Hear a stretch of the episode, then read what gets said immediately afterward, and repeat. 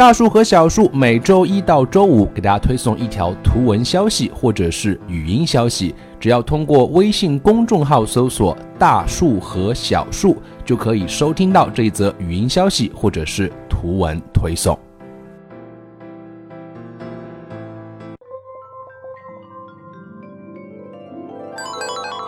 爸爸，我们一起读书吧。Daddy, let's read. Hello, come in. Let's sing, let's play. Reading is the heart of education.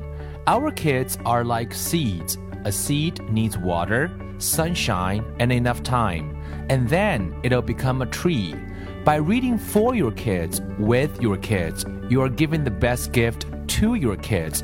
Here, we're going to practice phonics. We're going to read books. And most importantly, we're going to grow with our kids. 大树和小树。将语言学习融入生活，获取讯息变成常态。Dear parents and kids, welcome to 大树和小树, and I'm Bill.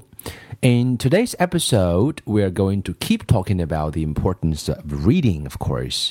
今天这集呢，我们继续来聊阅读啊。对于孩子来讲啊，我们知道 我们应该形成的是阅读是常态。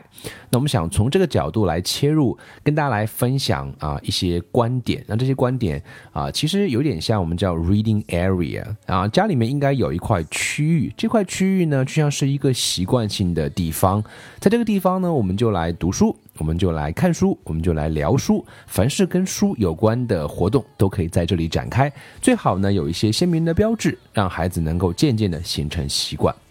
其实呢，human beings are territorial animals and they are ritualists。我们知道，对于人来讲，人的本性是有地盘概念的啊，需要占领一块地方，这是我的地方。小孩子很小的时候就说这是我的，所以从本性上来讲，他都是需要有地盘概念的。同时呢，我们一旦形成了常态之后的话，他就会习惯在这里做这样的事情。所以，如果我们可以了解这样一个人的天性，那对于孩子来讲，我们可以做很多跟阅读相关的工作。对于孩子来讲，我们知道说，啊、呃，包括成年人在内也是一样的。We like to know what may be done where, when, how, and by whom. We need and respect places set aside for a particular purpose. And we like to know how we are meant to behave in different um, circumstances. So we are taught as children um, what kinds of behavior are appropriate for different settings. 我们知道，其实对于孩子来讲啊，养成阅读的节奏和阅读的常态，需要有一个建立一些规则，何时何地，如何和谁做什么样合适的事情，什么样是合适的。孩子其实是希望或者是需要有那样的一些啊，你跟他建立很多的规则和原则。比如说，in the house of a stranger, in a shop, in a library, at a football match, or at a birthday party。在这些不同的场合，其实都会有一些不同的行为准则啊。那这些准则如果让孩子慢慢的能够去建立的话，他就能够是我们知道能够做到叫 generally good。对于孩子来讲，这是最高的标准啊。所以对于阅读来讲，如果我们也可以形成这样一个节奏，变成一个习惯的话，孩子就能够慢慢的进入到阅读的状态当中去。那为什么要这样说呢？我们来举一个非常啊、好的例子，这个例子能够比较好的说明这一件事情的重要性。The best example of this is how all but a few people become quietly uh, when they enter a religious building, even though they may be quite unreligious themselves. 大家可能都有这样的体验，在中国，我们走入寺庙。在国外，可能走入的是教堂。我们在进入这样一个庄重的、具有宗教仪式的这样的场所的时候，我们的庄重感就会油然而生。即便你不是信徒，那个就是仪式感的力量，那个就是环境的力量，那个就是啊一个场所啊带给你的一种啊外界的这样一种无形的无形的一种力量。所以啊，我们可以了解这样一件事情，对于啊对于孩子来讲，我们就会让他能够认知到，在这个环境里面就适合干这样一件事情。So it seems that our minds adapt to the kind of place we are in as soon as we recognize our surroundings. 所以阅读的习惯是需要去培养、需要去养成的。如果我们可以借由啊对教堂的了解， 它其背后的原理其实是相通的。So reading is like that. It is an activity that has special behavioral needs. We have to set our minds right to do it. 所以阅读需要让孩子家里面应该有设定，回头我们会啊专门来谈那个 display，怎么样去展示书籍。所以阅读需要有啊一个书的氛围，让孩子能够在行为上啊在意识上能够意识到说，在这里 I'm going to read。They can uh, concentrate on the books so that we are drawn inside it and give it our attention. 啊，可以把那个专注力放在书上，在那边是没有玩具的，在那边是没有电视的，在那边是没有 iPad 的，在那里就是一个我们坐在这里，When we sit here, we read。 这跟成年人学英文其实是有异曲同工的地方。成年人学英文，家里面应该有一个 English only 的 place or space 啊，可能是一个小的区域，在这里呢放上一些英文书。When you sit here, you have to do something about language learning. or otherwise you don't have to sit here。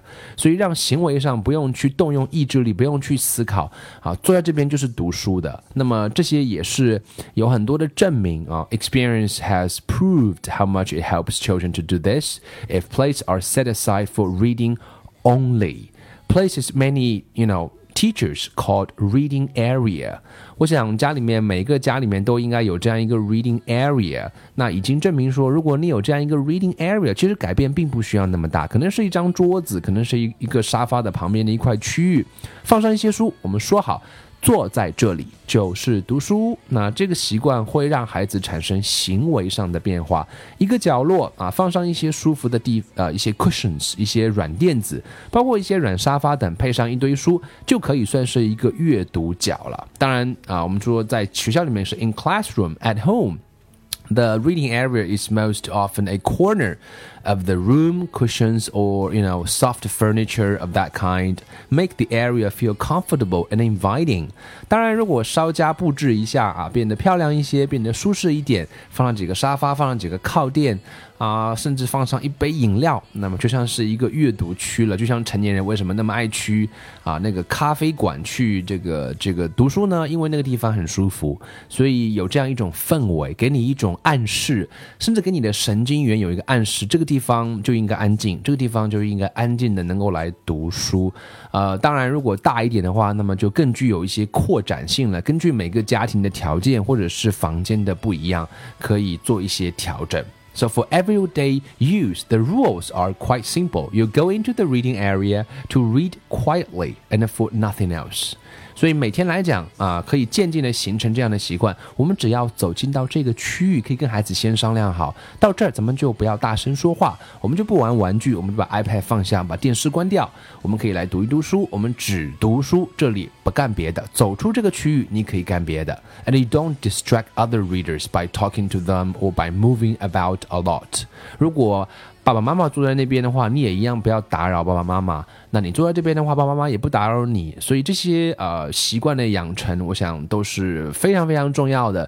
当然，在这边的话，可以来翻书，可以来聊书，可以来谈书，这就是可以的。所以其实让孩子渐渐的、慢慢的能够了解到说，just by being there，啊，used in a certain way and protected by simple reasonable rules，啊，就是一些非常简单的啊，非常合理。理的原则，安静啊，不受打扰，不要不要大声喧哗。A reading area um announces to kids without the teacher parent having to say anything about it that in this area, uh, in this place, uh, reading is understood to be an essential occupation，所以渐渐的、渐渐的，也许可以帮孩子形成的一个常态是啊，你不需要做任何的说明，孩子也能明白说，在这里是有一个仪式感的，在这里一块啊专门辟出来的区域，在家里面我们一起读书就好，仅仅啊仅此而已。所以我想啊，阅读正所正所谓应该行为形成一个常态，因为我们知道说，对于孩子的成长过程。当中而言，会有大量的时间会在家里待着。那如果家里面是有这样一块特殊的区域的话，啊，我想是会对孩子长期的阅读习惯的形成、长期的家庭文化的形成，都会起到非常重要的作用。人是一个有地盘概念的动物，人是需要常态的形成来改变很多东西的，尤其是像阅读这样一个啊 continuous journey，每一个家长更是有责任、有义务、有必要在家里面能够去啊贯彻实施这样一个概念。家长先要以身作则，because the role model。Is really, really important. If you do that first, your children, your kids will follow you. Um, without any hesitation, they will follow you. So I think this is something I want to talk about in this episode. Reading is like a ritual, uh, and every uh, kids, every human being uh, is ritualist, and a human beings are territory animals. And if you do that, you will you will find that kids are motivated. They will uh, read spontaneously. They will read without your push. And I think that's uh, what I'm going to share with you about uh, reading in this episode.